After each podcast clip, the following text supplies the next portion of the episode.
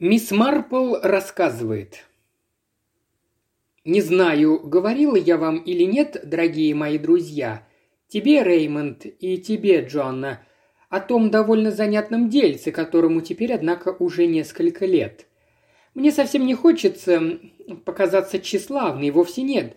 Конечно, я понимаю, что по сравнению с вами, молодежью, я далеко не так уж умна, ведь ты, Реймонд, пишешь чрезвычайно современные книжки, причем в основном о довольно неприятных молодых людях, а ты, Джоанна, пишешь совершенно замечательные картины с квадратными людьми и со смешными выпуклостями. Очень умно с твоей стороны, милая, но, как всегда говорит Реймонд, разумеется, вполне добродушно, потому что душа у него самая добрая, какую только можно найти у племянника. Я безнадежно устарела, ну прямо живой экспонат из эпохи королевы Виктории – у меня, например, вызывают восхищение работы таких художников, как сэр Лоуренс Альма Тадем и мистер Фредерик Лейтон, тогда как вам, я уверена, они кажутся старомодным хламом, так сказать. Но позвольте-ка, дайте вспомнить, к чему это я говорила. Ах да, к тому, что я не хочу показаться тщеславной. И все же я не могу удержаться, чтобы хоть самую чуточку не почувствовать, что я все-таки собой довольна, потому что Проявив совсем немного здравого смысла, мне удалось разгадать загадку, над решением которой тщетно ломали голову люди поумнее меня. Хотя, по правде сказать, мне кажется, что все с самого начала было совершенно очевидно. Ну хорошо, расскажу об этом по порядку. И если вам покажется, что я возгордилась больше, чем надо, то напомню, мною сделано не так уж мало. Я оказала помощь ближнему, попавшему в чрезвычайно затруднительное положение. Все началось с того, что однажды вечером около девяти в комнату вошла Гвен. Вы помните Гвен, мою маленькую рыжеволосую горничную? И вот она вошла и сказала, что меня хотят видеть мистер Петерик и еще один джентльмен. Они ждали в гостиной, куда их провела Гвен, и, кстати, поступила совершенно правильно. Сама я сидела в столовой, потому что считаю в начале весны разжигать камины и там и сям настоящее расточительство. Я послала Гвен принести херес и рюмки, а сама поспешила в гостиную. Не уверена, помните ли вы мистера Петрика? Умер он два года назад, но я знала его много лет. Он был не только моим другом, но и помощником по юридической части. Очень проницательный и по-настоящему умный адвокат. Теперь моим поверенным в делах является его сын, очень милый парнишка и очень современный, но все-таки я не чувствую к нему такого доверия, какое испытывала к отцу. Итак, я объяснила мистеру Петрику насчет огня в камине, и он сразу же согласился перейти в столовую вместе с другом, которого тут же представил как мистера Роудса. Тому было слегка за сорок, но выглядел он еще молодо. С первого взгляда я поняла, тут что-то не так. Очень уж его манеры были необычные. Иной назвал бы их грубыми, если бы сразу не понял, что бедняга переживает сильнейшее потрясение. Когда мы уселись в столовой и Гвен принесла Хэрис, мистер Петрик объяснил цель визита. «Мисс Марпл», – начал он, – «простите старого друга за то, что я позволил себе такую вольность. Меня привела необходимость с вами посоветоваться». Я не совсем поняла, что он хочет сказать, но он продолжил. В случае болезни полезно выслушать обе точки зрения – мнение специалиста и мнение семейного врача. Обычно предпочтение отдается первому, но я не вполне уверен, что это правильно. Специалист обладает необходимым опытом только в своей области. Семейный же врач, возможно, не так учен, зато у него более широкий опыт. Я хорошо поняла, что он имеет в виду, потому что Незадолго до того моя юная племянница весьма не кстати поторопилась отвести ребенка к одному очень известному специалисту по кожным болезням, не посоветовавшись прежде со своим доктором, которого считала старым маразматиком. И врач светила прописал какой-то ужасно дорогой курс лечения, а позже выяснилось, что ребенок болен корью, правда, в необычной форме. Я упомянула об этом, рискуя навлечь вашу немилость, лишь для того, чтобы показать, насколько разделяю точку зрения мистера Петрика. Но тогда все-таки не поняла сразу, куда он клонит. Если мистер Роудс заболел, начала я, но тут же остановилась, потому что бедняга разразился ужасным смехом. «Я подвергаюсь опасности», — сказал он, — «умереть через несколько месяцев, задохнувшись в петле». Тогда до меня наконец дошло. Речь шла о деле, связанном с убийством, совершенном недавно в Барнчестере, в городке, находящемся милях в двадцати. Боюсь, в свое время я не уделила ему достаточно внимания, ведь тогда у нас в деревне только и говорили, что об одной местной сиделке. И любые события внешнего мира, такие как землетрясение в Индии или убийство в Барнчестере, на самом деле, конечно же, более важные, как-то поблекли по сравнению с нашими небольшими местными потрясениями. Увы, такова сельская жизнь, но все-таки я хорошо помню, как в газете писали о том, как в гостинице убили ножом какую-то даму, хотя у меня в памяти и не отложилось ее имя. И вот теперь выясняется, что она являлась женой мистера Роудса. Уже одно это было достаточно неприятно. Так его еще стали подозревать, что он сам ее и убил. Все это мистер Петрик очень складно мне рассказал и добавил, что хотя жюри присяжных в суде, расследующем убийство, и вынесло вердикт, гласящий, что в ходе следствия не установлено, кем именно совершено данное преступление, мистер Роудс имеет основание полагать, что через день-два его арестуют, потому он обратился к мистеру Петрику и доверил ему свою дальнейшую судьбу. Разговор продолжил мистер Петрик, рассказавший, что перед приходом ко мне они побывали у сэра Малькольма Олда, королевского корнера, ведущего дела об убийствах, консультировались с ним и что в случае, если дело поступит для дальнейшего разбирательства в суд, защищать мистера Роудса возьмется сэр Малькольм. Мистер Петрик сообщил, что сэр Мальком человек молодой, его методы ведения судебных дел очень современны, и он уже определил, какой линии станет придерживаться в защите. Но мистер Петерик не вполне удовлетворен избранной им тактикой. «Видите ли, мисс Марпл», — сказал он, — «она грешит тем, что я называю подходом специалистом. Поручите сэру Малькольму любое дело, и он увидит в нем только одно – как его проще всего выиграть. Но даже самая превосходная линия при защите способна полностью игнорировать самое главное – а что может быть важнее в суде, как не выяснить, что произошло в действительности? Затем он перешел к тому, что высказал множество самых милых и льстящих моему самолюбию комплиментов о моих проницательности, рассудительности и знании человеческой природы, и попросил у меня позволения рассказать обо всем подробнее в надежде, что я смогу дать какое-либо разумное объяснение происшедшему. Я, однако, заметила, что мистер Роудс отнесся к моему участию в деле крайне скептически. Не верил, что я могу оказаться полезной и вообще не был рад, что пришел. Но мистер Петрик сделал вид, что не обращает внимания, и продолжал излагать сухие факты относительно того, что случилось в ночь на 8 марта. Мистер и миссис Роудс приехали в Барнчестер и остановились в гостинице «Корона». Миссис Роудс, которая, как я могла судить по рассказу мистера Петрика, несмотря на всю осторожность его выражений, являлась, пожалуй, женщиной довольно мнительной по части своего здоровья, поспешила лечь в постель сразу после ужина. Они с мужем занимали два смежных номера, которые сообщались между собой через общую дверь. Мистер Роудс, который пишет книгу о доисторических орудиях труда из кремня, решил поработать над ней в своем номере – в одиннадцать он собрал страницы рукописи и решил лечь спать. Перед этим ему пришло в голову заглянуть на всякий случай в комнату жены, а вдруг ей что-нибудь нужно. Он обнаружил, что свет включен, а жена лежит на кровати с пронзенным сердцем. Смерть наступила за час до того, а может еще раньше. Тут следует сделать несколько замечаний относительно некоторых факторов.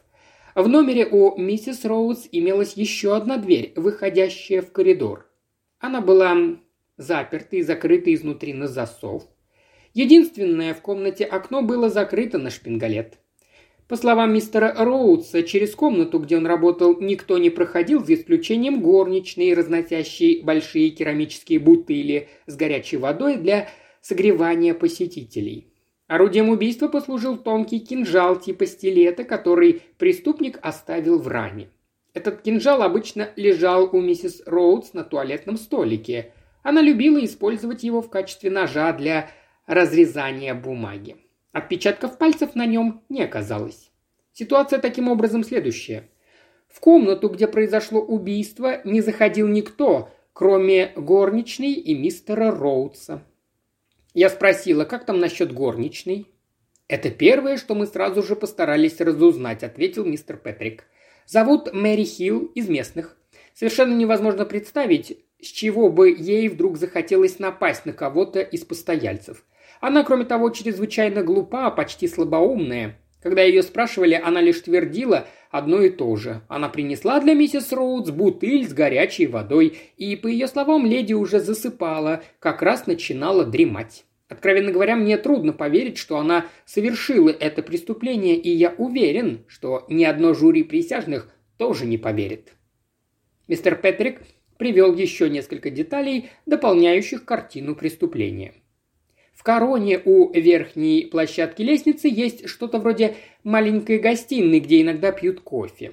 Оттуда идет направо небольшой коридор, заканчивающийся как раз у номера, который занимал мистер Роудс.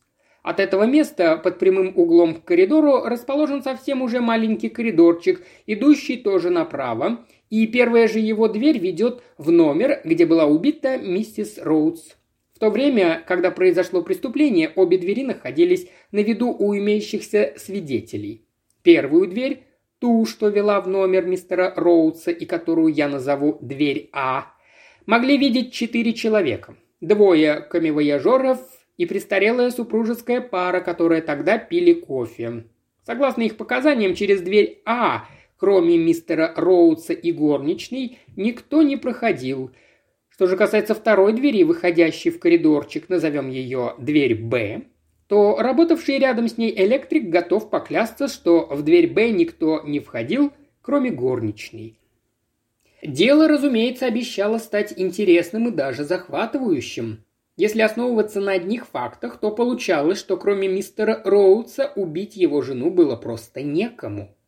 Но я увидела, что мистер Петрик совершенно убежден в невиновности клиента, а мистер Петрик человек очень проницательный. Во время предварительного расследования мистер Роудс довольно бессвязно поведал какую-то нескладную историю о какой-то женщине, писавшей его жене письма с угрозами. Рассказу этому, как я сразу догадалась, никто не поверил. По просьбе мистера Петрика мистер Роуд сам высказал на сей счет свое мнение. «Честно говоря», — сообщил он, я сам в это не верил, думал, Эмми сама все сочиняет.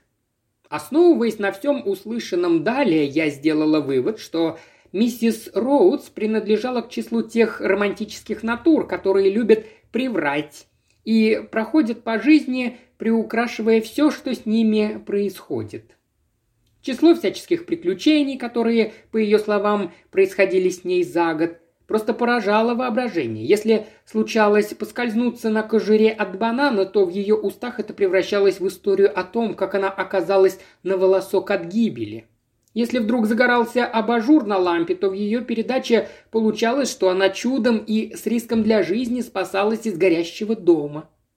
Мистер Роудс привык не придавать значения ее словам, так что рассказ о какой-то женщине, чего ребенка она сбила во время автомобильной аварии, после чего тот оказался в больнице и которая поклялась отомстить, он даже не обратил внимания.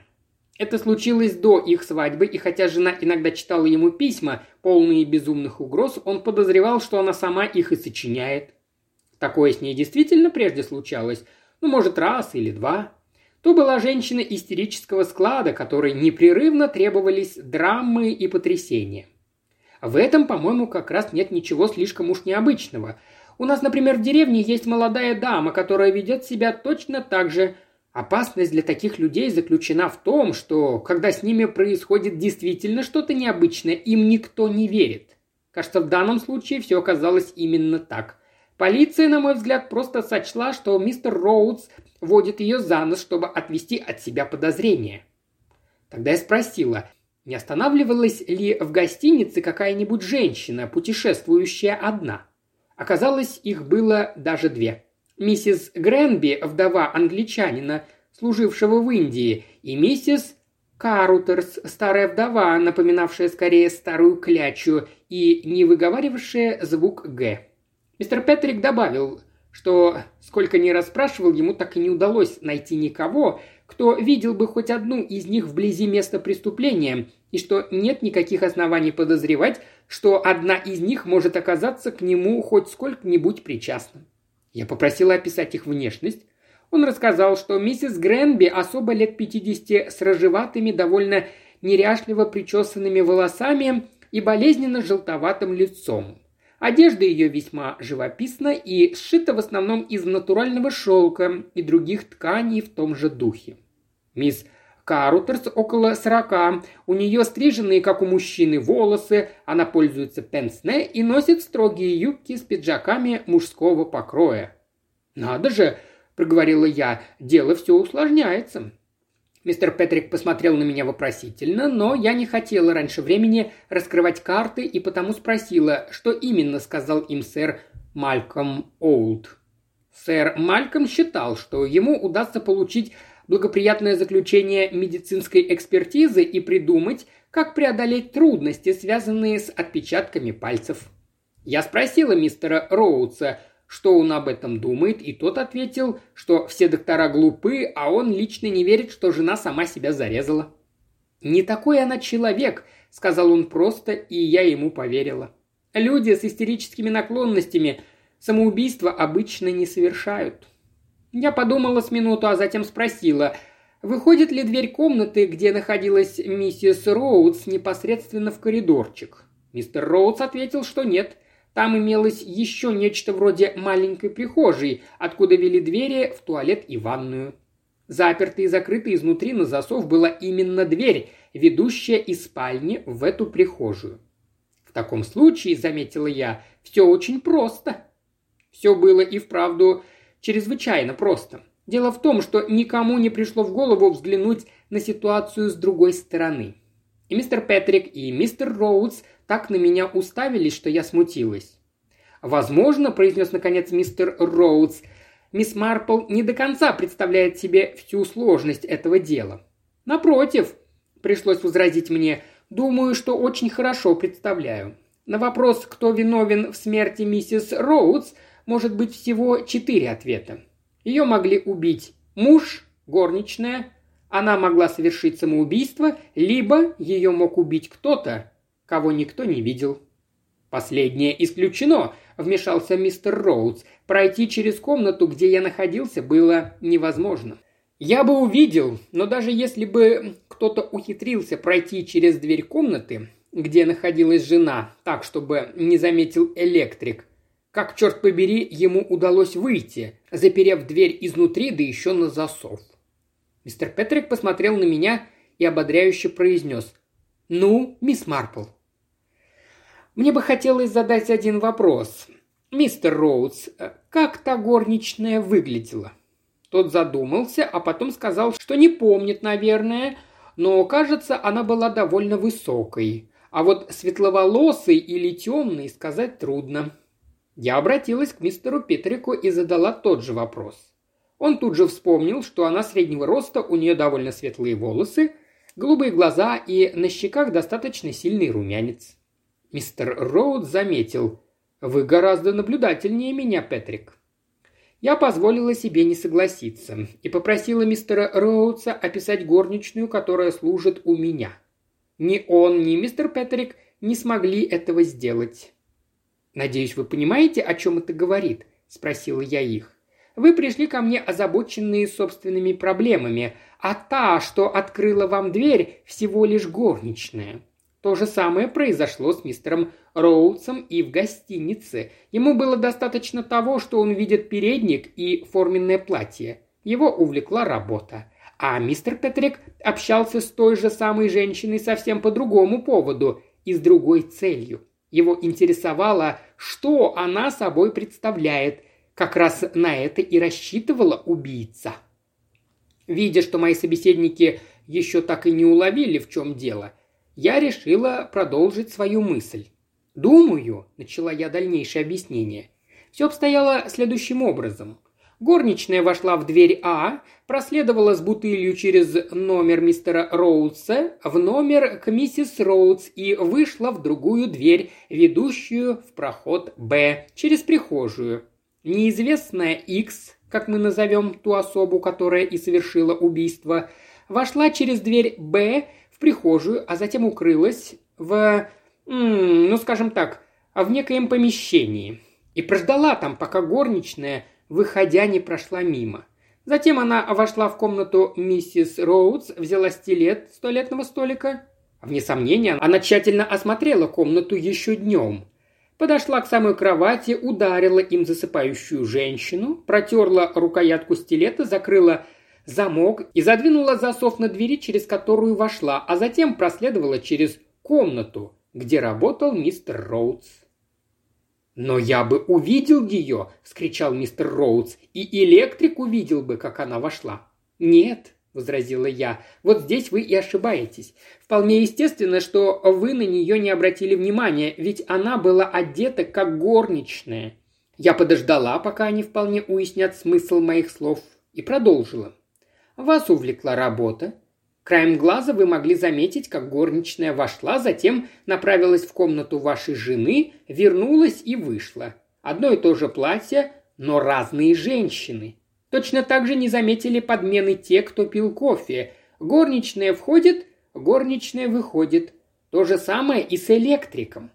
Вот если бы горничная была хорошенькой, и сей джентльмен смог увидеть ее лицо, Тогда бы он ее запомнил, как и любой на его месте. Такова человеческая природа. Но раз то была всего-навсего обычная женщина средних лет, ну что ж, тогда он мог заметить лишь платье горничной, а не саму женщину.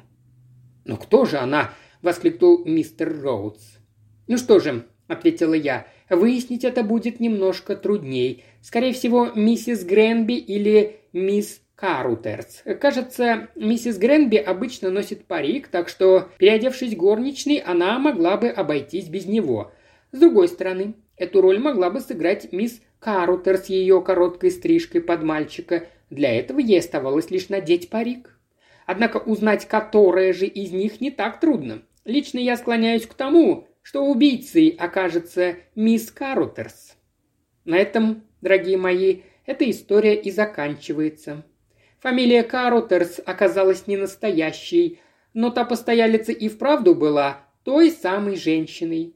В их роду многие страдали помутнением рассудка. Это передавалось из поколения в поколение. Миссис Роуз, которая вела себя за рулем в высшей степени неосторожно и была опасной лихачкой, действительно как-то разбила ее маленькую девочку, и от этого бедняжка мать помешалась умом. Она весьма хитроумно скрывала свое сумасшествие, за исключением того, что писала намеченной жертве письма, явно свидетельствующие о душевной болезни. Какое-то время она следила за ней, а затем у нее в голове сложился тщательно продуманный план.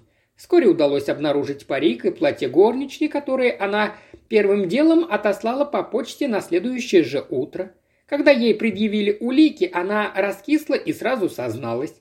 Бедняжка сейчас в Бормурской лечебнице. Абсолютно сумасшедшее, не очень умно спланированное преступление. Впоследствии мистер Петрик зашел ко мне и принес очень милое письмо от мистера Роудса. Знаете, оно прямо заставило меня покраснеть. Потом старый мой друг обратился ко мне. Позвольте спросить только об одной вещи. Почему вы подумали, что, скорее всего, преступление совершила Карутерс, а не Гренби? Ведь вы никогда не видели ни ту, ни другую». «Ну как же», — ответила я, — «все дело в том, что она не выговаривала «г», вы сами об этом сказали». Судя по книжкам, так говорят многие, увлекающиеся охотой. Но в жизни мне приходилось нечасто встречать людей с таким выговором, тем более из числа тех, кому еще нет шестидесяти. Вы ведь сказали, что ей около сорока. Это проглатываемые «г» навели меня на мысль, что так должна произносить слова женщина, которая исполняет какую-то роль, но переигрывает. Не стоит говорить вам, что мистер Петерик на это ответил. Но он так рассыпался в комплиментах. И все же я не могу удержаться, чтобы хоть самую маленькую чуточку не почувствовать, что я все-таки собой довольна. Все же порой кажется невероятным, насколько в этом мире все может обернуться к лучшему. Мистер Роудс женился вновь, да на такой милой чудесной девушке, что у них такой милый ребеночек. И чтоб вы думали, они пригласили меня быть его крестной. Ну не любезно ли с его стороны? А теперь прошу меня извинить, если я отняла у вас чересчур много времени. Надеюсь, вам так не показалось».